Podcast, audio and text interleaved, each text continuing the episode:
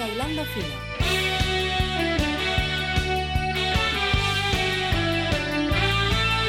Cerramos el mes número 10 del año con un breve repaso de la jornada homónima en la Premier League. Todo arranca con una goleada histórica de Leicester City a un Soton que venía bien pero trastabilló fuerte. Viernes 25 del 10 fue la fecha en donde Leicester convirtió un gol cada 10 minutos. Sí, sí, en el St. Mary's Stadium las cosas para los de azul salieron joya y ganaron 9 a 0. ¡Qué paliza! What a moment. a record that has stood for decades. Jamie Vardy can add Leicester's name to it. Here he comes, he scores! And Leicester City have nine and have equalled Manchester United's record for the biggest ever Premier League win. It's the last act of an extraordinary story. El sábado 26 tuvimos encuentros azules. Jugaron Manchester City, Everton y Chelsea. El primero goleó 3 a 0 a un débil Aston Villa que visitó el Ladyhead Stadium con la intención de llevarse la menor cantidad de goles posible. Y no salió del todo bien, creo. El segundo, por su parte, visitó al Brighton en el ameno estadio Palmer y perdió 3 a 2, dejando a su DT en la cuerda floja. Cerramos con el Chelsea de Frankie Lampard, que parece haber pasado la nave a nafta y goleó 4 a 2 al Burnley y, despacito y con saliva, se empieza a acomodar en la Premier League.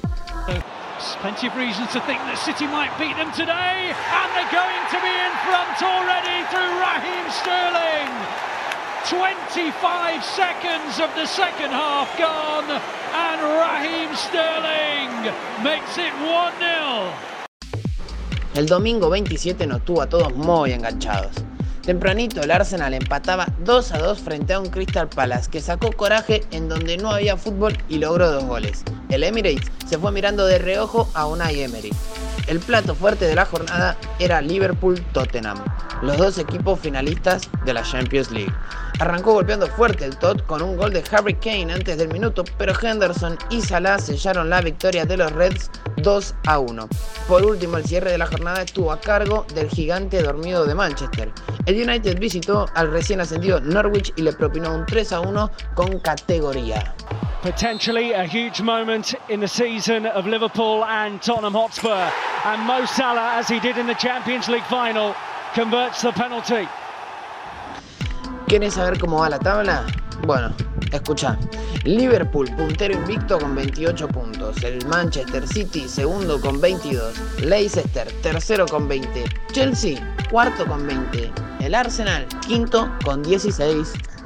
Qué picante que está la Premier League, que cada vez tiene más tintes rojos. Hablamos del puntero, el Liverpool, que tiene un par de estadísticas muy interesantes. Por ejemplo, el jugador que más pasa la pelota en esta edición, o lo que va hasta ahora de la Premier League 2019-2020, es eh, Virgil van Dijk, un estandarte de la defensa del equipo de club. El podio lo completan Andrew Robertson con 747 pases y Jorginho del Chelsea con 740. Los goleadores, Jamie Birdie del Leicester tiene 9 tantos, Tammy Abraham del Chelsea tiene 8 y Agüero también está tercero con 8 tantos. Pero repasemos un poquito las estadísticas a nivel clubes. ¿sí?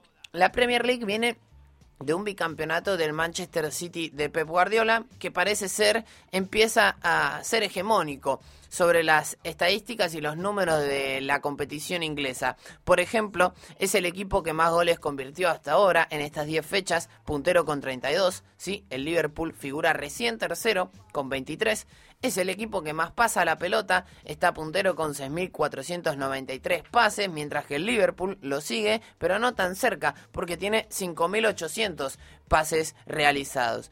Y cuando vamos a analizar las, las veces que terminaron en cero, perdón por el por el pequeño lapsus, el Manchester City cuenta con cinco oportunidades en las que mantuvo su valla invicta y el segundo es un equipo recién ascendido, sí que competía con el Leeds United, el Leeds United, perdón, de Bielsa en la temporada pasada en Championship. Hablamos del Sheffield United que en cuatro ocasiones pudo mantener el cero. Por último, el Liverpool lidera una tabla, además de la Premier League, en este caso en cuanto a los cruces quitando la pelota. El Liverpool tiene 244 cruces, mientras que el Manchester City tiene 230. Creo yo que son los máximos candidatos a ganar la competición inglesa y empiezan a perfilarse como gigantes de la Liga de Inglaterra para, para tener en cuenta en Champions League y en competiciones internacionales. Por ahora lo que hace el Liverpool en Inglaterra es casi, casi perfecto.